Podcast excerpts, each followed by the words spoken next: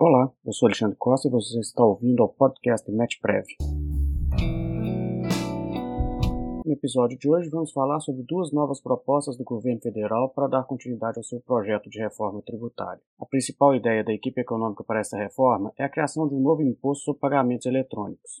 Em entrevista concedida na semana passada, o assessor especial do Ministério da Economia, Guilherme Afif Domingos, afirmou que este novo imposto busca aumentar a eficiência da arrecadação sem aumentar a carga tributária.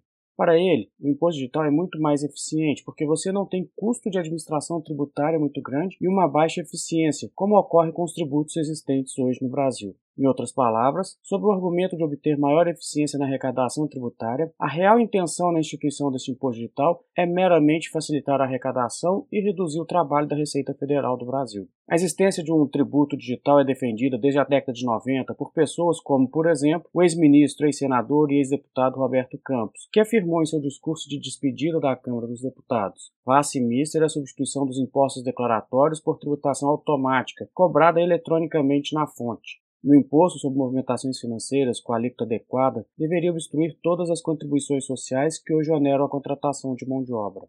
Nesse discurso, ele se referia ao IPMF, antecessor da CPMF. Vejam que o discurso é o mesmo do apresentado nos dias atuais pelo ministro da Economia e seus assessores. Questionado sobre como será a operação do novo imposto, assim respondeu Guilherme Afif Domingos. Onde passar você pega. É follow the money. Hoje, o nosso conceito é persiga o produto e o serviço. Queremos mudar para persiga o dinheiro, e é por isso que tem muita gente que é contra. Essa sistemática de operação me lembrou a sistemática de operação da proposta do Imposto Único do ex-secretário da Receita Federal, Marco Sintra, que assim é explicado no seu site. O Imposto Único seria de apenas 2,81% para quem paga e 2,81% para quem recebe, em todas as transações financeiras, tais como cheques, ordens de pagamento, DOCs, TEDs, transferências eletrônicas, etc. Veja um exemplo. Se você emite um cheque de 100 reais para uma pessoa, haveria um desconto em sua corrente de R$ 102,81. A pessoa para quem você passou o cheque receberia um crédito em sua conta corrente de R$ 97,19. Portanto, nessa transação, o governo arrecadaria R$ 5,61. E é exatamente isso que ocorrerá caso o imposto sobre pagamentos eletrônicos venha a ser criado. A previsão arrecadatória para o novo imposto é outra obscenidade. O Ministério da Economia prevê arrecadar 120 bilhões de reais ao ano. Vamos fazer um pequeno exercício aritmético. A CPMF arrecadou em 2007, seu último ano, 36 bilhões de reais, sendo sua alíquota de 0,38%, e ela incidindo apenas nos débitos nas contas correntes. Corrigindo o valor arrecadado lá em 2007 pela variação do PIB, teríamos, no ano de 2020, uma arrecadação aproximada de 38 bilhões de reais. Corrigindo-se o valor arrecadado em 2007 pelo IPCA, a arrecadação em 2020 representaria aproximadamente 62 bilhões de reais.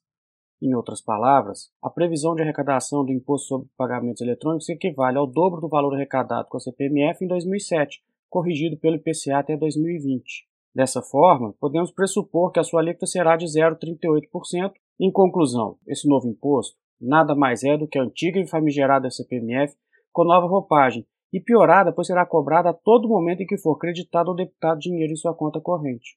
Em seu período de vida até a extinção em 2007, a CPMF apresentou-se como um tributo extremamente proveitoso para a União Federal, haja vista a facilidade para sua arrecadação e a desnecessidade de fiscalização. Em outras palavras, sem qualquer esforço da administração pública, os cofres vão se enchendo a cada movimentação bancária. A CPMF permitiu ainda um maior controle tributário dos contribuintes, uma vez que os dados de seu recolhimento foram comparados com os dados relativos ao imposto de renda. Ao sinal de qualquer divergência entre eles, o sinal vermelho da Receita Federal acendia e o contribuinte era intimado a prestar esclarecimentos, na melhor das hipóteses, ou a fazer recolhimento de imposto de renda supostamente devido em razão deste cruzamento de dados. Para a economia nacional, a CPMF vem a ser o pior dos tributos, tendo-se em vista sua incidência em cascata. Não incide em razão da capacidade contributiva de cada um, o que vem onerar de forma mais perniciosa os mais necessitados, e onera o setor produtivo, inviabilizando investimentos e aumento de empregos, dentre outros malefícios. O Brasil, já tenho dito isso há alguns anos, vive em constante estado de terrorismo fiscal, sendo os contribuintes diuturnamente ameaçados com o aumento dos tributos existentes, incremento em severidade fiscalizatórios, ausência de recursos e etc. E a proposta de recriação de CPMF agora sob nova roupagem, deve ser vista como um ato deste teatro de obscenidade fiscal que é o Brasil.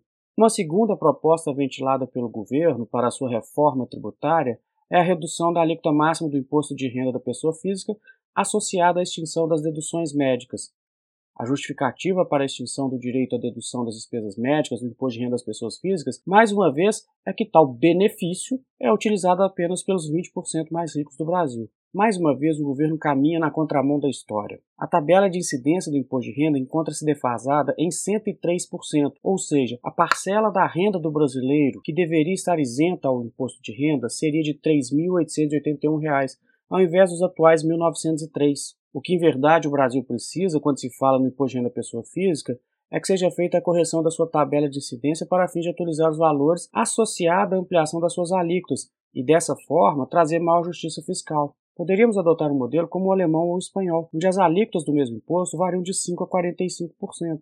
Apenas para ilustrar o absurdo que é o imposto de renda da pessoa física no Brasil, a renda anual para aplicação da alíquota máxima de 27,5% estaria sujeito a uma alíquota de 15% nos Estados Unidos. Em compensação, naquele país, a alíquota máxima é de 39,6%. No Brasil, uma pessoa com renda anual de 1 milhão poderia pagar até 275 mil de imposto sobre a renda, desconsiderando abatimentos e deduções permitidos por lei. Enquanto isso, nos Estados Unidos, uma pessoa com a mesma renda irá pagar o equivalente a 398 mil reais. Outra modificação que permitiria maior justiça tributária seria a adoção de bases de cálculo diferenciadas no imposto de renda da pessoa física para os casais que optassem por apresentar a declaração em conjunto, conforme ocorre nos países desenvolvidos e que sempre servem de parâmetro quando conveniente. Entendemos que toda e qualquer medida que vise alterações do imposto sobre a renda deve ter em mente a redução da tributação sobre o consumo, possibilitando-se a redução dos preços cobrados dos consumidores na aquisição dos produtos, o que acarretará maior volume de vendas e, consequentemente, maior arrecadação tributária. Outro efeito que advirá da exoneração da tributação sobre o consumo é o crescimento econômico, pois, subsequente ao crescimento das vendas, virá maior contratação de trabalhadores pelas empresas para fazer frente a uma maior produção. Em conclusão, uma simples alteração consistente na adoção efetiva do princípio da progressividade do imposto sobre a renda, previsto na Constituição Federal e inobservado pelo governo federal, pode levar a maior justiça tributária e a um maior crescimento econômico, desde que associada a uma redução da tributação sobre o consumo. Infelizmente, os responsáveis pelas políticas econômicas e tributárias no Brasil não conseguem fazer uma análise fria e pormenorizada da indispensabilidade de realizar essa efetiva reforma, que modifique por completo a estrutura do nosso sistema tributário e reduza a tributação sobre o consumo. E não será neste momento de pandemia que teremos uma reforma tributária que atenda a esses anseios da nossa sociedade. Reiteramos que a sociedade brasileira precisa se posicionar de forma veemente contra qualquer arremedo de reforma tributária que tenha em mente exclusivamente o aumento da arrecadação, a reforma tributária que desejamos é aquela que virá para simplificar a nossa legislação e reduzir de forma efetiva a carga tributária. Bem, pessoal, por hoje é isso. Agradecemos a todos que nos ouviram. Até a próxima sexta-feira. Nesse intervalo, você pode nos conectar através do Instagram, Facebook ou Twitter. Um abraço e até lá!